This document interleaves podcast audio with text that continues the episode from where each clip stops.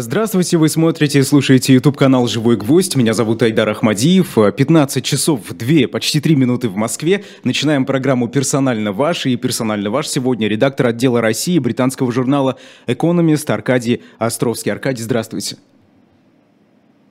Добрый день. Да, рад вас видеть. Вы э, подключаетесь прямо из Лондона, да, насколько я понимаю, вот э, прямо да, из ну, такси, вре- судя по всему. Да, вре- время военное, тут, э, в общем, мы все мобильные, и э, я действительно еду в машине. Я через, я прошу прощения, я, наверное, мы через минут семь сделаем такую маленькую паузу, я перейду в стационарное помещение, мы продолжим, но пока, э, да, вот э, я просто еду от э, Букингемского дворца к э, Трафальгарской площади. Угу, вот так.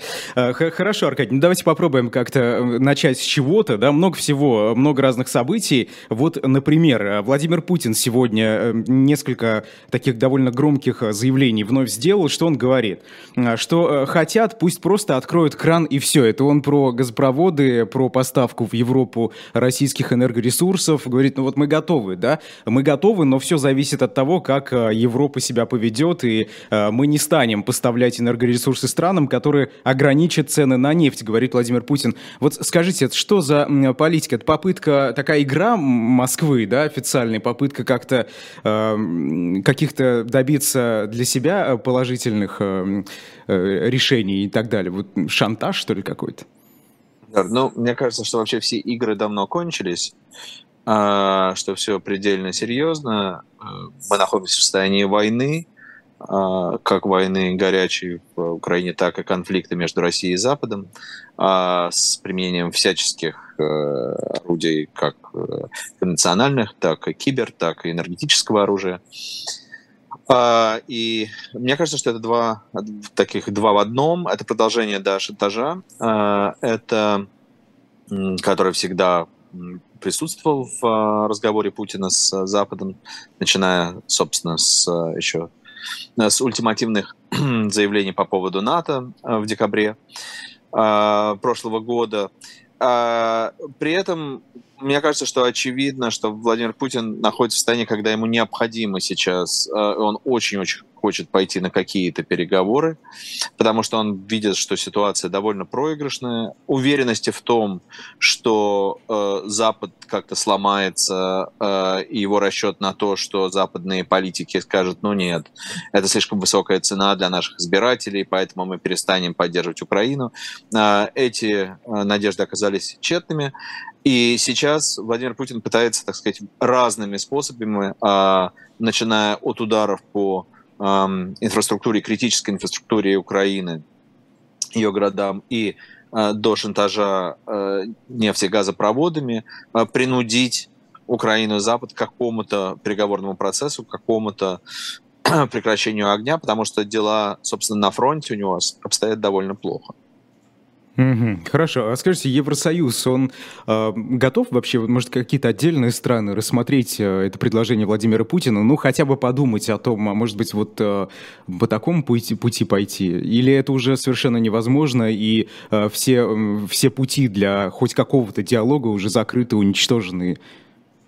Я думаю, что все страны Евросоюза прекрасно понимают, что в такой ситуации, ну, может быть, за исключением э, Венгрии и Италии, да и то, на самом деле все понимают, что э, уровень опасности, турбулентности такой, что лучше всем держаться вместе. Поэтому принимать какие-то единоличные э, решения, э, которые будут идти сейчас в разрез с Евросоюзом, я думаю, что немногие страны э, сейчас на такое пойдут и в любом случае будут согласовывать свои позиции и будут договариваться между собой даже если это означает, что, а, ну да, там Венгрии предоставит какие-то дополнительные э, условия со стороны Евросоюза, но об этом придется договариваться все равно между странами Евросоюза, потому что в состоянии такого конфликта э, опасность раскола между странами членами Евросоюза очень велик.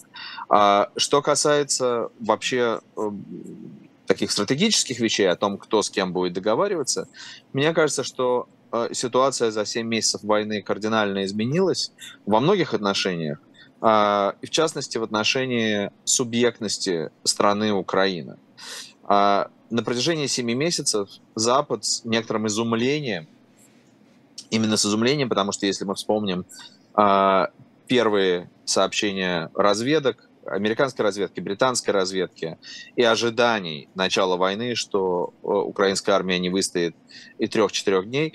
На протяжении семи месяцев э, Запад, страны НАТО, Евросоюз наблюдают за совершенно феноменальной способностью украинских э, вооруженных сил сопротивляться второй самой большой армии. Никакая из армий Европы, НАТО на самом деле такого опыта не имеет, и поэтому уважение к Украине, субъектности ее и э, э, возросла в разы то, что говорит Владимир Зеленский, имеет значение. Ни один сейчас политик на самом деле не может а, себя поставить в ситуацию, когда он будет говорить Зеленскому, а вы знаете, мы считаем, что нужно вот лучше вот так, и даже если это идет в разрез с вашими интересами, нет, этого не будет.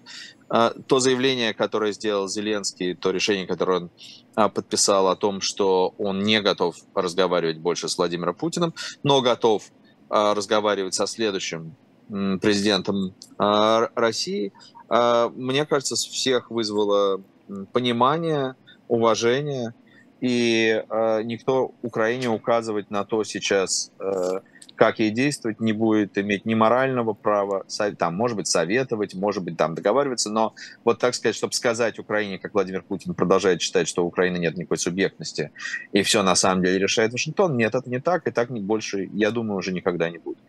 Но вот недавно Владимир Зеленский э, призвал нанести по России превентивный удар. Он, правда, потом объяснил, что он имел в виду не, не ядерное оружие, да, а санкции и так далее. Скажите, вот э, к подобного рода заявлениям, иногда эмоционально окрашенным, э, прислушивается ли Североатлантический альянс, э, европейские власти, североамериканские? Насколько эти заявления Зеленского вообще имеют вес? Ну, все имеет вес. Э, и заявление Зеленского имеет вес. И понятно, что у каждой э, из этих сторон, у стороны НАТО, у стороны у Зеленского есть свои собственные интересы. Э, где-то они будут совпадать на 100%, где-то они будут совпадать на 80%, э, все по-разному. Безусловно, что касается вооружений, которые поставляются в Украину, понимание того, что нужно сделать так, чтобы Украина ни в коем случае не проиграла эту войну, а, оно совпадает у всех. Тут есть полное согласие в том смысле, что а, Украина а, хочет немедленного принятия или ускоренного принятия в НАТО. Здесь расходятся точки зрения, потому что Соединенные Штаты, которые, конечно, являются, главным ключевым decision-мейкером, э, играют решающую роль в альянсе, считают, что сейчас нужно говорить о другом, что это, так сказать, академический вопрос. Сейчас нужно заниматься поставками оружия, сейчас нужно выигрывать эту войну, а к вопросу о НАТО вернуться через какое-то время. А, что касается превентивного удара, ну, Зеленский никогда не говорил, что это ядерный удар.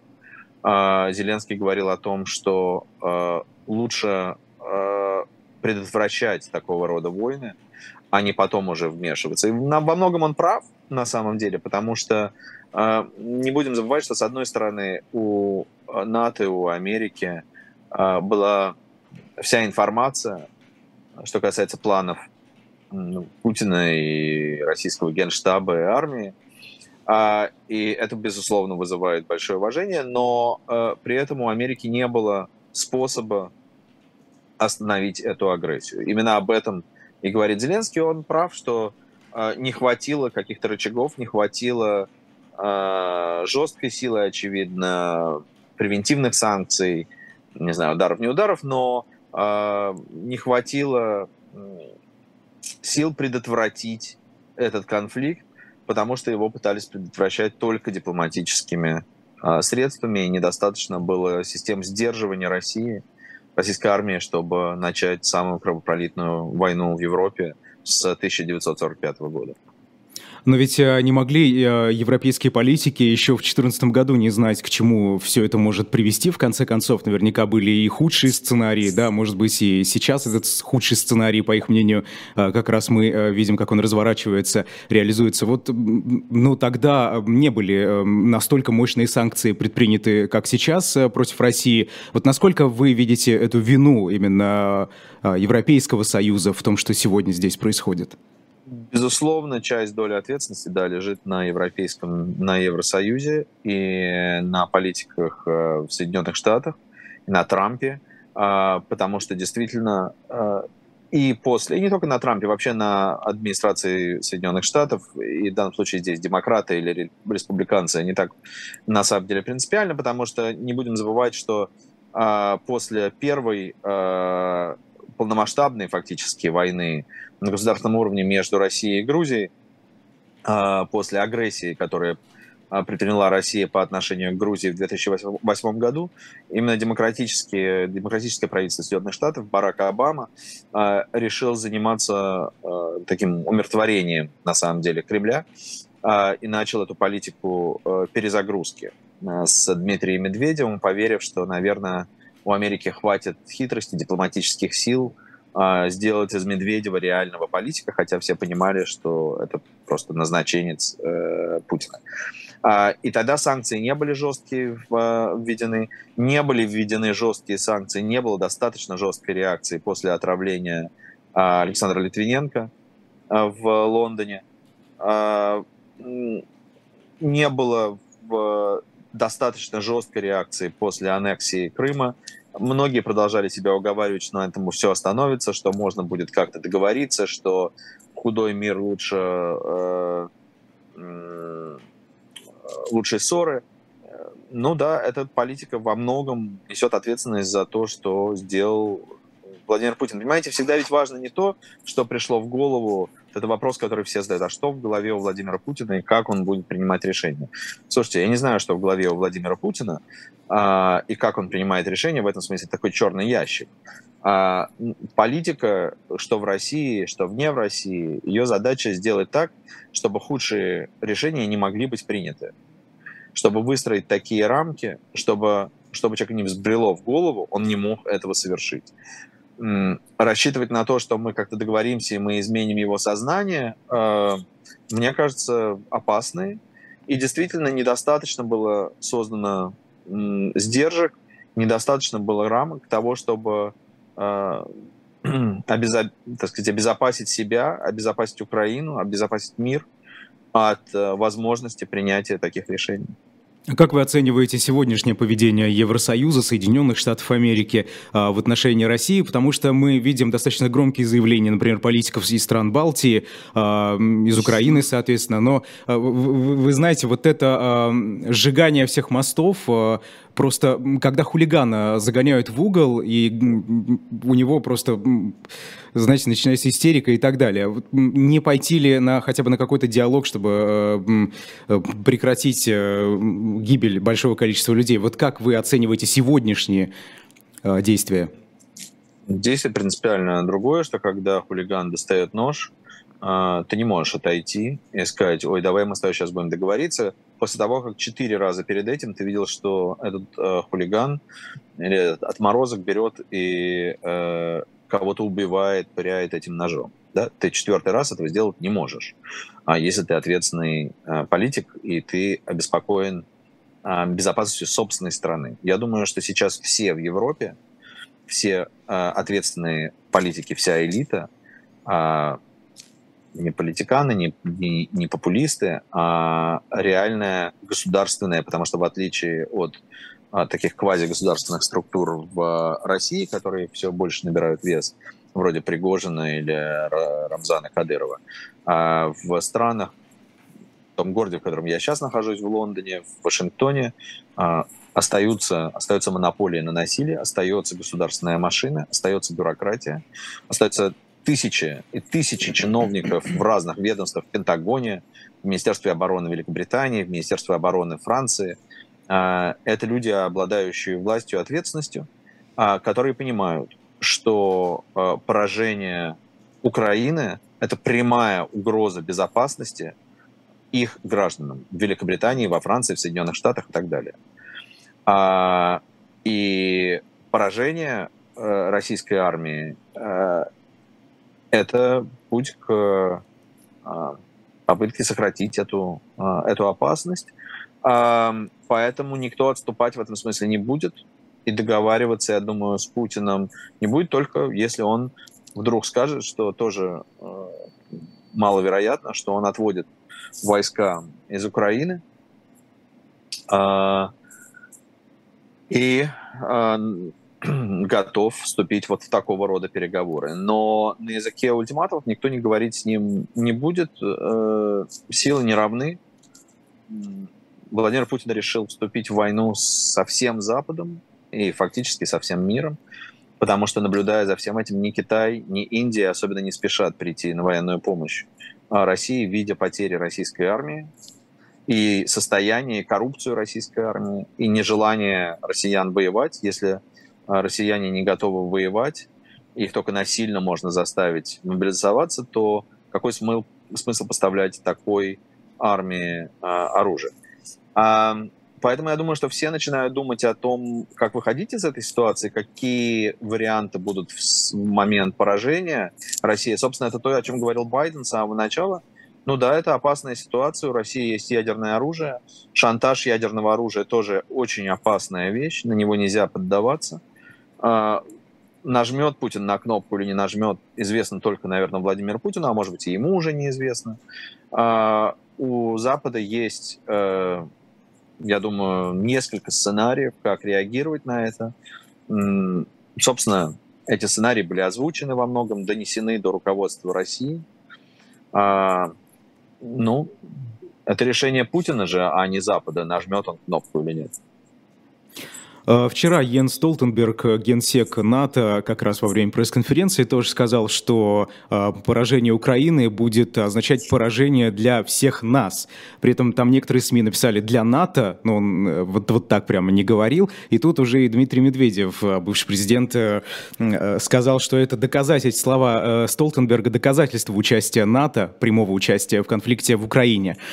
А, скажите, а, действительно ли можно говорить, что сегодня НАТО принимает активное участие?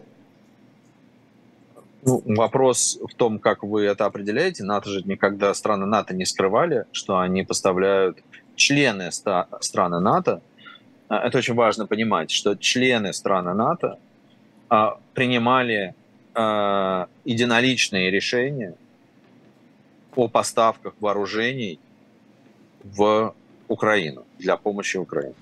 Значит, вот на национальном уровне Великобритания не как альянс, это очень важно понимать, не как альянс НАТО, не Стонтлберг принимал решение, которое распределялось потом. Это не было решение НАТО, а как организации, что мы э, входим, вступаем в конфликт с Россией. Такого решения не было, нету, и я думаю, что не будет если Россия не нанесет удар по стране члену НАТО.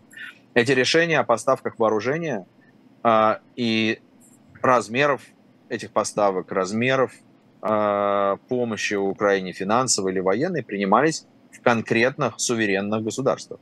Во Франции, Великобритании, в Германии, в Соединенных Штатах и так далее, и так далее. Они, действительно, эти страны являются членами НАТО, так же, как многие из них являются членами Евросоюза. А, сейчас, извините меня одну секунду буквально. Да, да, хорошо. Э, мы вас подождем, а пока я э, небольшую такую рекламную паузу сделаю. А, дело в том, что, я напоминаю, у нас существует сайт э, shop.diletant.media, где можно купить разного рода книги, очень интересные. А, вот, например, серия «Литературные памятники». А, каждый, так скажем, памятник в единственном экземпляре продается на этом сайте. Там есть и Эдгар Аллан По, и множество других очень интересных произведений по несколько томов. Знаете, я сам до эфира посмотрел, что там выставили на продажу, и планирую уже что-нибудь тоже прикупить. Это уникальные книги, литературные памятники, поэтому переходите shop.diletant.media. Ну а я напоминаю, вы смотрите и слушаете программу «Персонально ваш». Сегодня в гостях редактор отдела России британского журнала «Экономист» Аркадий Островский. Мы говорим о том, что происходит в Украине, об отношениях России и Запада, как и Евросоюза, так и Соединенных Штатов Америки. За последние дни довольно много громких заявлений было сделано и российской стороной. Например, сегодня Владимир Путин сказал, что Россия готова к поставкам энергоресурсов в Европу, включая нынешняя осень, зиму. Добавил, что мяч на их стороне. И сказал, что Россия не станет поставлять энергоресурсы странам, которые ограничат цены на нефть. Я напомню, вот буквально на днях в Праге лидеры стран Евросоюза собрались, чтобы обсудить и как-то прийти к единому знаменателю в вопросе введения максимальной цены на энергоресурсы, не только российские, чтобы побороть энергокризис, который грозит довольно жесткими последствиями, например, глубокой рецессией. Эксперты прогнозируют, что уже этой зимой в странах ЕС она может начаться, а это, в свою очередь, приведет к закрытиям разного рода стратегических важных предприятий и к периодическим отключениям электроэнергии в некоторых странах. А, вот, и, и э, что касается НАТО, вчера на пресс-конференции Йен Столтенберг тоже сделал довольно много громких заявлений, вы можете э, загуглить и э, прочитать их. В частности, он сказал, что э, НАТО, страны НАТО готовы помогать Украине столько, сколько потребуется, но эту фразу мы с вами слышим довольно часто от э, политиков, э, как и отдельных стран, так и э, высокопоставленных политиков именно Евросоюза.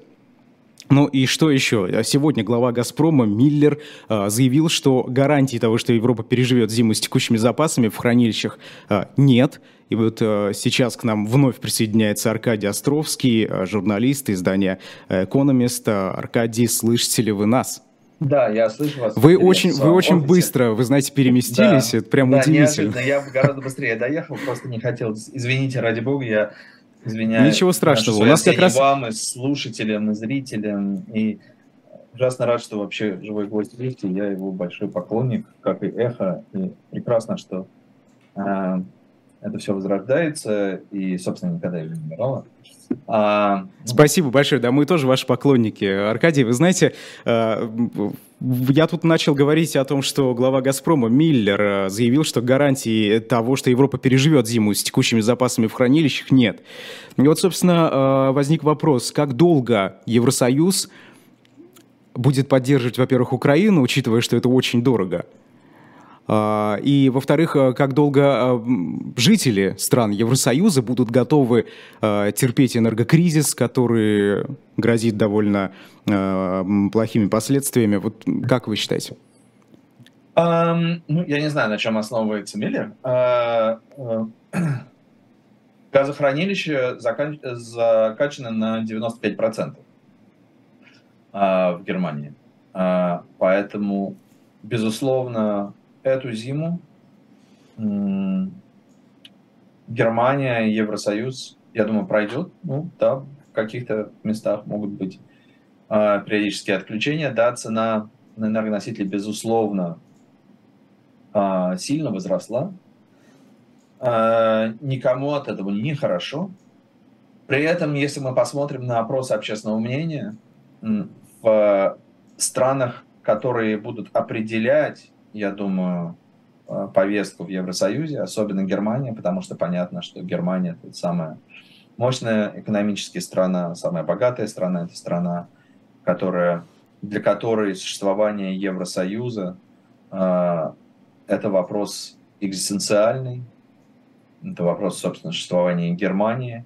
А если мы посмотрим на опрос общественного мнения, мы увидим, что 75, по-моему, процентов, если я не ошибаюсь, сейчас нету под рукой этой статистики, чтобы проверить, э, но, по-моему, я не ошибаюсь в э, цифрах, э, считают, что нужно продолжать поддерживать Украину.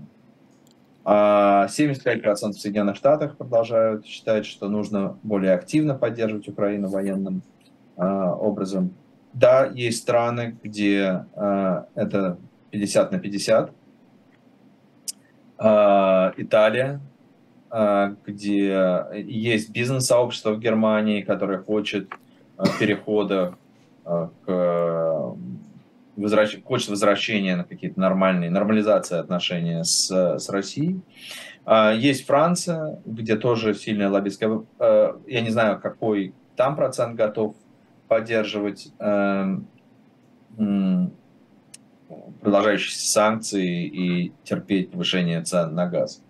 Но понимаете, в чем штука? И да, наверное, есть страны, как Венгрия, где люди не готовы это поддерживать, но Венгрия не является страной, определяющей э, да, политику э, Евросоюза. А выходить из Евросоюза, я думаю, Венгрия тоже не будет торопиться, потому что все зависят от Евросоюза. Понимаете, в чем штука?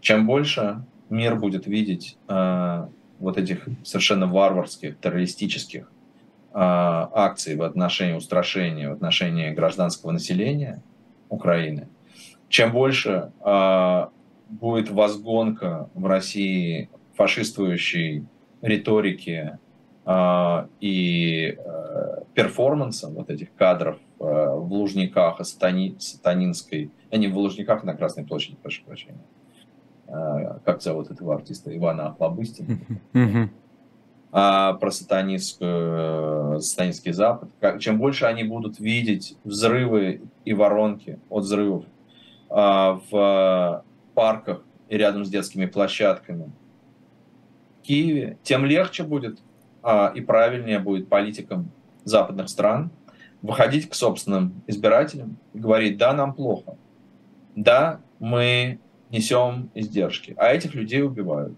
Убивают так, как убивали нас а, в 40-е годы во время Второй мировой войны. Их бомбят так, как бомбили наши города. И мы не можем позволить себе повторение, возвращение этого зла. Вот, понимаете, тут э, важно понимать, что э, призрак э, Второй мировой войны и фашизма, который пытался, пытается вызвать э, Владимир Путин в своей войне, э, неспровоцированной агрессии по отношению к Украине. Дело в том, что это же работает в обе стороны, потому что э, политики на Западе, и не случайно две страны, которые максимально быстро включились и поняли, о чем идет речь, это были Великобритания и Соединенные Штаты – страны-союзники, а страны, которые прошли, победили вместе с Советским Союзом в тот момент, во Второй мировой войне, они тоже распознали э, образ этого фашизма. Только не в Украине, а в России. И э, мне кажется, что это та память, которая у людей есть, и они не хотят повторения этой войны, и не хотят повторения э, фашизма. И поэтому все в этой войне удивительно же ясные линии, э, кто на какой стороне находится. Поэтому чем больше будет ударов по гражданскому населению, критической инфраструктуре, террористических атаках, тем, мне кажется, больше будет поддержка и возможность для западных политиков объяснить своим гражданам, что да, нам придется терпеть, и да, мы находимся в состоянии а, вы знаете, предстоящую зиму, как вы сказали, Европа переживет а, со своими запасами довольно большими, но а, эта зима пройдет, наступит следующая. Ожидает ли Запад, что до следующей зимы что-то разрешится и на что он надеется? Ну, мне кажется, все развивается страшно динамично. Нет, понятно, что Запад э, надеется на... Ну, у всех есть надежда, что эта война прекратится. А все понимают, что она прекратится только внутри, на самом деле, России, а, а не только на поле боя. А, потому что Россия ядерная держава, большая страна, ее нельзя победить исключительно военным путем, ее нельзя оккупировать так, как была оккупирована Германия после а, в 1945 году. Поэтому изменение должно произойти внутри России. Должен смениться, должна смениться политика, сменится режим. Станется ли этот режим, это совершенно внутреннее дело России, но политика должна смениться, и война должна прекратиться внутри России. А при этом все продолжают заниматься подготовкой уже к следующей зиме. Э, контракты с Катаром, э, терминалы по жирному газу, да, которые будут принимать. Я думаю, что, конечно, все страны заняты сейчас тем, что они думают не только на этот год, но вообще на дальнейшие годы и десятилетия о том, как они будут справляться с новой реальностью, в которой Россия больше не будет э, диктовать никому э, условия, не будет шантажировать газопроводом и так далее. Россия себя от этого отрезала. Я думаю, что доверие к России э, сломлено в большей степени, чем когда бы то это ни было в Советском Союзе. Вообще, надо сказать, последовательность, которой Владимир Путин разрушает все те связи, которые были установлены после Второй мировой войны э, с Европой, сжигает мосты и для себя, и для элиты, и для страны, он поражает воображение. Но ведь, э, вы знаете, я постоянно думаю о том, элита ведь это видит. А какой-то элите, я думаю, большей ее части эти мосты были важны. Сейчас они сожжены, а, но элита молчит. Почему? Ну, потому что у нее, э, потому что очень высок страх, потому что они не готовы действовать, э, потому что э, нету, потому что разрушены институты, разрушены институты даже в пределах коллективного руководства, так сказать, в руководство России, потому что во время, в советское время все-таки было политбюро, и все-таки был Центральный комитет коммунистической партии, это была система. Внутри этой системы были коллективные, коллективные руководства, особенно после смерти Сталина, когда все поняли, что нужно так это выстроить, чтобы это не рухнуло завтра. Они понимали опасности единоличия и абсолютной власти. Поэтому было много разных сдержек, противовесов, поэтому была субординация КГБ, а, Политбюро и ЦК КПСС, а, поэтому было коллективные органы управления, поэтому эти коллективные органы, обладавшие, обладавшие легитимностью, могли прийти к Хрущеву и сказать, вы знаете, Никита Сергеевич, все, теперь вот давайте как-то в отпуск, давайте на пенсию. Мы как-то вот решили таким образом, за, ним, за ними стояли люди, за ними стояли элиты, за ними стояла армия и так далее. А, ну, Россия в этом смысле станов, как бы уничтожает все, э, то есть не Россия, а Кремль уничтожал на протяжении долгого времени все альтернативные центры власти, разрушал механизмы, э, пришли к тому, э, к чему пришли, когда ФСБ и силовые структуры имеют неограниченную политическую власть в стране, фактически террора. Люди боятся в элите. Я думаю, что это во многом поддерживается, нету опыта Второй мировой войны, не надо забывать, что те люди, которые свергали Хрущева, все-таки воевали. Этот опыт был очень важным а, для них. Они как-то были, очевидно, посмелее, а, хотя мы знаем, как боялся Брежнев, когда они смещали Хрущева. А, я думаю, что в определенной степени играет роль то, что Путин остается популярен. Я думаю, что популярность Путина – это такой очень мощный, ну, собственно, с самого начала его правления это было мощным инструментом э, управления держания элит в страхе, потому что когда у тебя поддержка 60%, э, да, она падает, но все равно есть коллективная идентификация с лидером, он изображает, он, так сказать, выступает в роли национального лидера, э, люди боятся в элите, когда, его, когда мы увидим обрушение его рейтинга, э, я думаю, что довольно стремительное, то, э, конечно, от лояльности элиты не останется ничего. Э, и на него бросятся, собственно, свои же, те, кого он унизил, те, кого он у кого он отнял вообще весь их план жизни. Я думаю, что ненависть к Путину внутри его круга, внутри его элиты, она зашкаливающая. Но они ждут момента. Пока слишком сильный, пока слишком опирает, пока опасно. А в тот момент, когда это станет не опасно, э, я думаю, что мы увидим довольно быстрое разворачивание ситуации. Президент США Джо Байден э, назвал Путина, цитирую, рациональным игроком, который сильно просчитался. Вы с этим согласны? Да, да, мне кажется, что это адекватное описание Путина. Я не считаю его нерациональным игроком. Я вижу логику его принятия его решений. Я считаю, что они ошибочны. Я считаю, что они строились на э, каких-то очень глубинных вещах, непонимания, недоверия к реальности как таковой, незнание. Э, и не только, кстати, у России, э, надо сказать, у многих стран непонимание и незнание э, того, как устроено государство, сложное, интересное, большое, большая страна Украина, Потому что не только Путин не думал, как мы об этом уже говорили, не только же Путин не думал, что Украина будет сопротивляться. Соединенные Штаты, в общем, не очень верили, что Украина будет э, сопротивляться. Украина это очень сложно. Я э, в Украину езжу и пишу про, про Украину, начиная плотно и все время с 2007 года. Э, у меня ушли годы на то, чтобы по- начать понимать, как сложно устроен, э, устроено украинское общество, а украинская политика, а в чем сложность? Она, насколько сильно она отличается от российского устройства. В этом смысле это иллюзия того, что ну как же эти люди говорят и понимают по-русски, это же постсоветское государство, оно сыграло дурную шутку, потому что казалось, что страна совсем другая, и она менялась, и эти процессы никто не отслеживал, а никто не, не занимался социологией, Э, никто не понимал, что такое, что означают выборы а, Владимира Зеленского.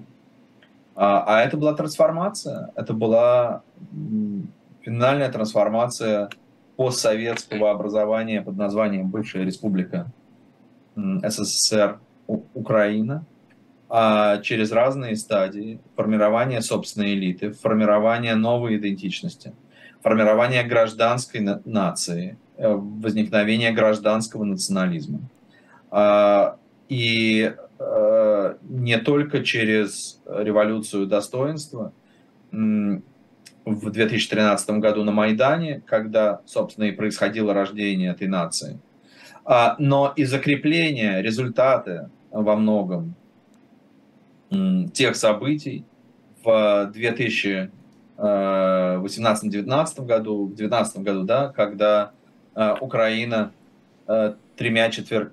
три четверти э, населения выбирает президента Владимира Зеленского, еврея по национальности, русскоязычного, из Кривого Рога, который говорит этой стране, вы знаете, я украинец, такой же, как и все мы.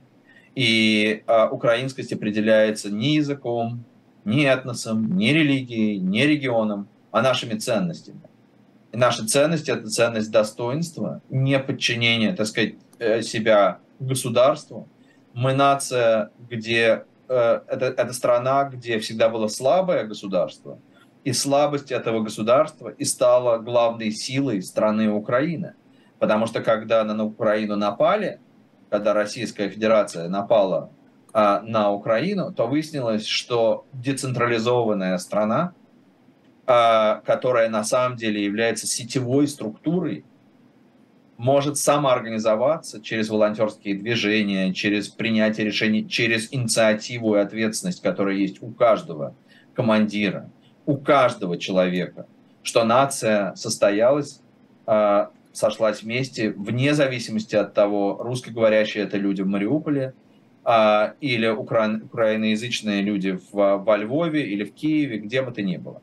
И страна начала воевать, и страна поняла, что эта война есть Великая Отечественная война для государства Украины. Вот она сплотил, ну, я не хочу говорить там клише, там, сплотил ряды, это даже неправильная добра, а просто э, вот все, все эти гражданские структуры, они сработали, каждый был на своем месте, и на своем месте был Владимир Зеленский, который записал первое видео «Я тут», когда думали, что он сбежал. Вот это и было то, что, так сказать, он записал это селфи на этом видео, которое длилось 36 секунд, по-моему, или 32 секунды, в котором он сказал только одну вещь. Я тут.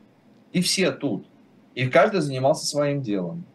А военные занимались. Он не говорил Залужному, а, как а, управлять войсками. Он делал как президент страны, то, что у него всегда получалось лучше всего.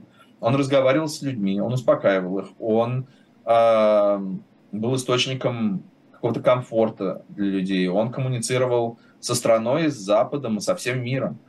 Э, он был таким же в этом смысле волонтером, э, как и все остальные. И вот эта сетевая Просто этого никто не понимал, и все удивились, что Украина как-то стала сопротивляться. Вот для меня это в этом смысле сюрпризом, в общем, не было.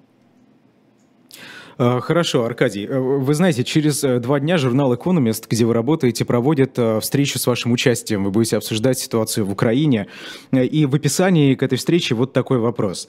Насколько гражданин, господин Путин уязвим перед беспокойным российским общественным мнением? Есть ли способ деэскалации конфликта? Эта встреча будет все-таки на э, английском языке, да, вот давайте как-то прямо сейчас хотелось бы ваш ответ услышать. Насколько Путин действительно уязвим перед общественным мнением сегодня? Ну, я думаю, что очень уязвим, конечно. Потому что это всегда так было. Ну, собственно, поэтому когда-то технологи, политтехнологи э, Путина, такие как Глеб Павловский, придумали эту идею э, путинского сверхбольшинства. На самом деле никакого сверхбольшинства у Путина не было. А идея сверхбольшинства это была идея, а, на самом деле, популистская, а, того, что Путин может обращаться напрямую к народу. Легитимность Путина лежит сейчас, конечно, в области, ну, можно спорить, насколько важна или не важна легитимность. Я считаю, что она продолжает быть важна, или восприятие Путина продолжает быть важным. Общественное мнение, безусловно, невероятно важно, поэтому Именно поэтому все, что делает Кремль и телевидение и пропаганда, направлено на поддержание видимости. Очень важно понимать, что это реальная а, а, вещь, а это поддержание видимости, конструирование этой массовой поддержки всеми правдами и неправдами, пропагандой, репрессиями, цензурой, чтобы было ощущение, что у него есть это большинство. Потому что а, если у него этого большинства нет, то он становится невероятно уязвим. А, не в том смысле, что а, люди возьмут виллы и пойдут на Кремль. Нет, не возьмут и не пойдут. Но он становится невероятно уязвим э, среди элиты, а, потому что если он слабый, его никто не поддерживает, то почему он должен править страной, почему он должен... Тогда в чем, в чем его смысл? Почему он должен отбирать у нас, э, унижать нас. Э, вот все это э, совершенно уходит, потому что если у Путина за спиной нету этих э, 75% э, поддержки или 65%, то э, дальше начинают совершенно другие элитные э, схемы, разборки и так далее это, собственно, то, что Путин пытается все время имитировать, вот этими митингами. Зачем нужны эти концерты на Красной площади? Зачем нужны эти церемонии аннексии? Ведь они на самом деле э, никакого смысла не имеют, да, э, с точки зрения э, субстанции, потому что Россия ничего не присоединила. Фактически она не контролирует территорию, она что-то нарисовала на карте. Но, но церемония при этом очень важна. А, церемония важна, концерт важен, даже свезенные на площадь а, митингующие очень важны, потому что это та массовка, которая а, демонстрирует элите, что у него есть поддержка. И что армия, которая будет следовать его приказам, это армия, которая будет следовать приказам главнокомандующего, у которого есть поддержка населения. Другое дело, что все понимают, что, наверное, людей привезли на автобусах. Но это не так важно, потому что э, он демонстрирует свою способность к кооптации людей и к тому, чтобы организовать э, такого рода, рода действия. Когда он не сможет их организовать, э, то выяснится, что король голый, и тогда совершенно непонятно, зачем ему подчиняться. Именно это, собственно, делал Борис Ельцин, например, в 1993 году, когда Гайдар выводил людей на улицу против э, тех, кто были в Белом доме, а Ельцин э, поехал в Генштаб разговаривать с генералами, и генералы видели по телевизору, что у Ельцина есть этот ресурс вывести, ну, его премьер-министра Гайдара, есть ресурс вывести людей на улицу, и тогда люди на его стороне. А когда а, никто не вышел на улицу а, в августе 91 года защищать ГКЧП, защищать коммунистическую партию, то 99% этой армии сказал, знаете что, эм, давайте-ка вы нам вот бумажку пришлите, а мы пока подумаем, что нам делать. И был только один, как известно, один очень немногих офицеров по имени Сергей Суровикин, который а, отдал приказ и сам, очевидно, сел, не знаю, в это БТР и поехал и задавил трех людей э, на, в туннеле на Новом Арбате. Вот, э, вот эта ситуация. И Путин сейчас э, находится в ситуации, когда, очевидно, ему необходим этот Суровикин, который наплевал на то, на чьей стороне народ, и поехал спасать э, ГКЧП, Советский Союз, не знаю еще что. Аркадий, скажите, в западном обществе понимают то, о чем вы сейчас говорите, понимают, что это массовка, а, что это действие тотальной пропаганды, что это люди с отсутствующей политической культурой, их, а, им просто с телевизора ежедневно э, что-то рассказывают, и они в это верят. Просто мы сейчас видим э, такую политику, особенно в странах Балтии, э, когда они отказываются как-либо вообще помогать даже тем, кто не поддерживает режим Путина, отказываются выдавать визы. Ну и в общем, такая антироссийская и антирусская э, риторика присутствует там явно. Ну, кто-то понимает, кто-то нет. Э, какие-то страны в большей степени понимают, э, что это массовка и что не нужно закрывать границы, а нужно давать людям возможность уходить от мобилизации. Такие страны, как Германия, Франция, Великобритания, это понимают.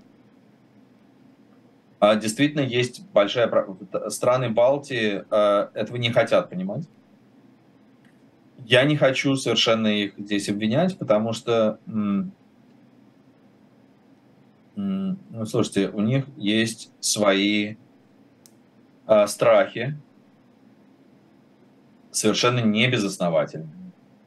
Uh, у них есть собственные uh, сентименты, и эмоции, связанные с этой войной. А, есть угроза национальной безопасности этих стран, а, потому что это страны с очень маленьким населением. Литва это меньше трех миллионов.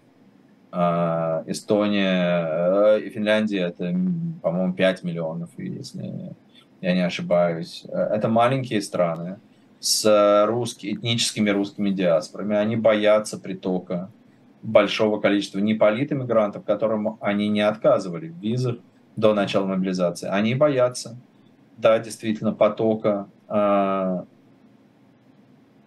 мужского населения э, среднего возраста э, в свои страны.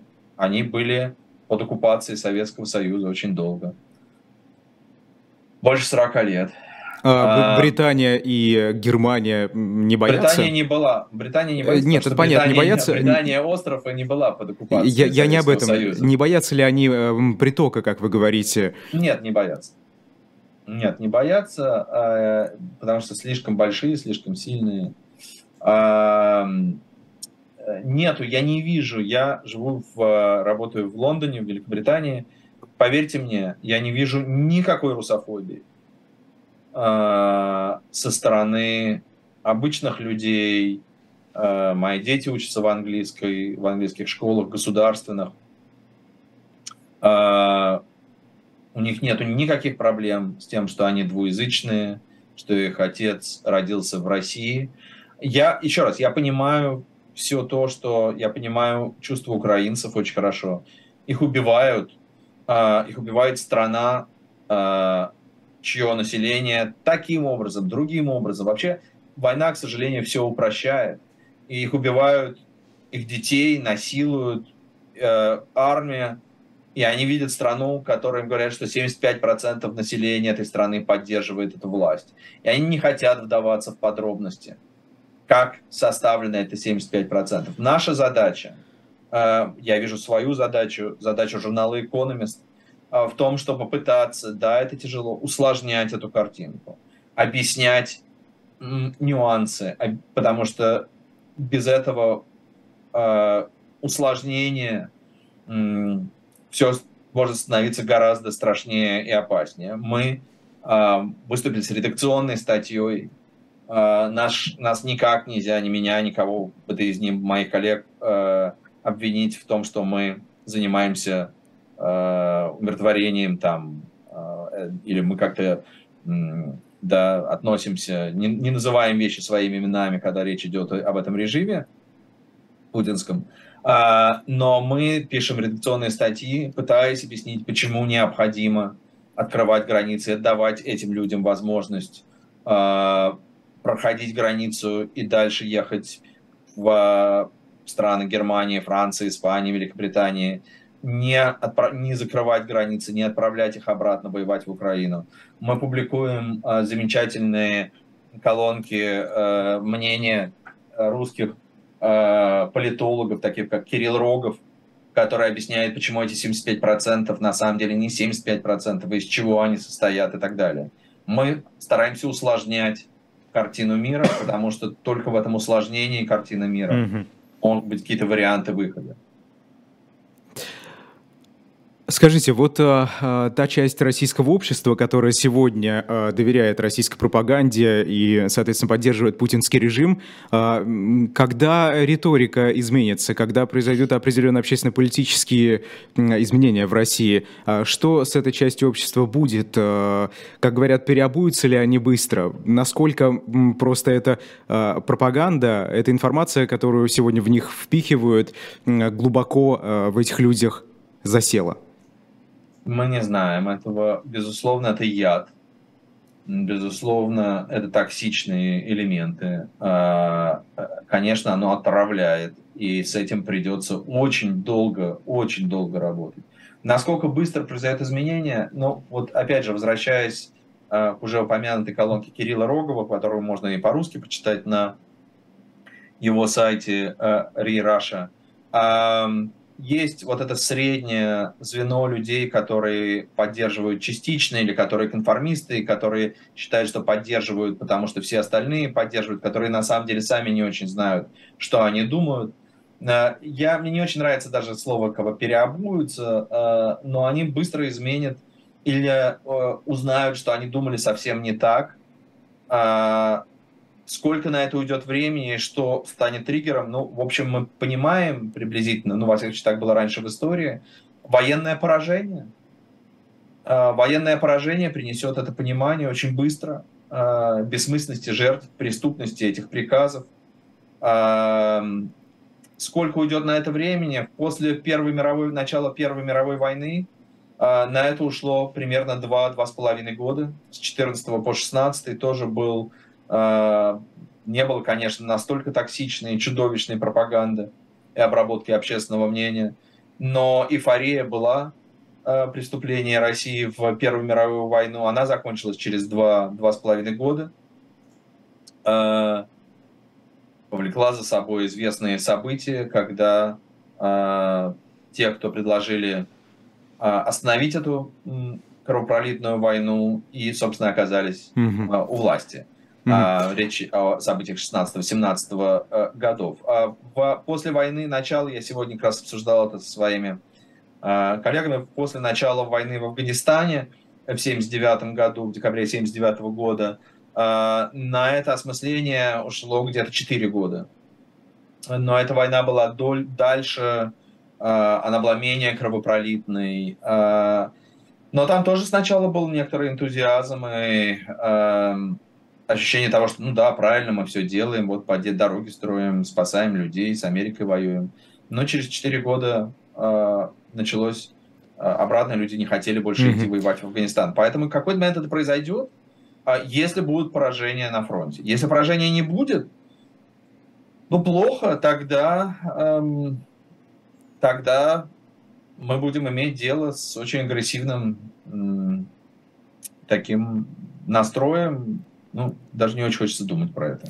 Аркадий, да, очень мало времени остается. Хотелось бы с вами еще обсудить восьмой пакет антироссийских санкций. А, недавно в Праге, в Чехии, собрались лидеры стран Евросоюза, и они а, так и не смогли пока договориться о введении максимальной цены на энергоресурсы, а, не только российские. Да, вот скажите, в целом, стоит ли чего-то, какого-то эффекта действительно ожидать от восьмого пакета этих санкций? Просто сейчас, если походить по улицам не только Москвы, но и обычных там региональных городов России, то а, и поспрашивать людей, то они вам, скорее всего, ответят, э, что не чувствуют особо-то а, влияния этих санкций. Вот как и жили, кто-то плохо, кто-то хорошо, так и а, продолжаем жить. Ну да, что-то там недоступно нам, но это не, не катастрофа. Вот как вы оцениваете, во-первых, эффект э, санкций, которые уже введены, и насколько восьмой пакет э, может изменить ситуацию? Ну, мне кажется, что эффект очень сильный, на самом деле, санкций, только не там, где Э, вы смотрите, ну да, в Москве э, люди ходят по-прежнему в кафе, покупают одежду, которая доступна в магазинах. Но это же не про это было э, изначально. Если вы посмотрите на российский ВПК э, и возможности ВПК производить э, орудие, оружие, амуницию, э, высокоточную, поражающую, технологичную, э, которых который будет убивать украинское население, то ее становится меньше, а, она истекает, и у России возможности производить технологическое оружие, ничего близко подобное тому, что может произвести, а, произвести западные страны, у него нет. Эти санкции работают. Санкции в области технологий работают. ВПК российская обескровливается. Определенные сектора российской экономики обрушаются. Э, там, где введены санкции, э, металло, металлургия, э, удобрения. Ну, что я буду рассказывать? Я просто повторяю то, что замечательно обобщает прекрасный исследователь и прекрасный человек Наталья Зубаревич у вас же в, на живом гвозде. Всюду по-разному где-то люди остаются без работы, какие-то где-то обвалы, где-то нет. Это не, не линейно. Сокращаются, э, растет дефицит бюджета э, и так далее, и так далее, и так далее. То есть, э, мне кажется, ну, это не эффект шока, но вообще эффект, мне кажется, безусловно, есть и, и будет нарастать. Что касается э, восьмого пакета и ограничения цен на, на нефть. Тут, тут сложно действительно, потому что никто не знает, будет это работать, как это будет обходиться. Понимаете, это, это рыночный ресурс. А, его мало, его нехватка. Поэтому все равно, когда чего-то мало, и это всем нужно, довольно сложно устанавливать. То есть не договорятся, вы думаете? Я думаю, что я не знаю, договорятся или нет. Я думаю, что эффективность не очень мне понятна. Э, э, а есть какие-то у Евросоюза другие инструменты, а, которые э, не в такой долгосрочной перспективе направлены на то, чтобы причинить какой-то вред российской экономике и так далее? А, ну, они во многом уже введены. Ну, то есть ничего не осталось фактически. Знаете, я не специалист по санкциям. Э, э, я недостаточно сейчас погружен, я слишком как бы сфокусирован на, на всем, что касается политических вопросов, военных вопросов, а, а не экономических. Нет, наверное, что-то можно. Конечно, самое эффективное будет просто, и если вы посмотрите, именно на это была направлена главная энергия американского руководства, это договориться с, Сау... с Саудовской Аравией mm-hmm. о том, чтобы они не сокращали э, поставки нефти, э, чтобы цена, опустить цену на нефть. Э, вот это будет гораздо эффективнее, чем любые регуляционные действия, потому что э, Россия не будет справляться, э, российская экономика будет, ее будет трясти, когда цена на нефть будет снижаться до, до 40 и ниже доллара за баррель. Спасибо большое. Персонально вашим сегодня был Аркадий Островский, редактор отдела России журнала The Economist. Меня зовут Айдар Ахмадиев. А сразу после нас а, на YouTube-канале «Живой гвоздь» в эфире «Эхо». Кстати, скачивайте приложение или открывайте сайт. А, программа «Особое мнение». В гостях политолог Аббас Галямов, ведущая Ольга Бычкова. А в 5 часов в студии Алексей Венедиктов в программе «Слухай Эхо». До свидания. Спасибо.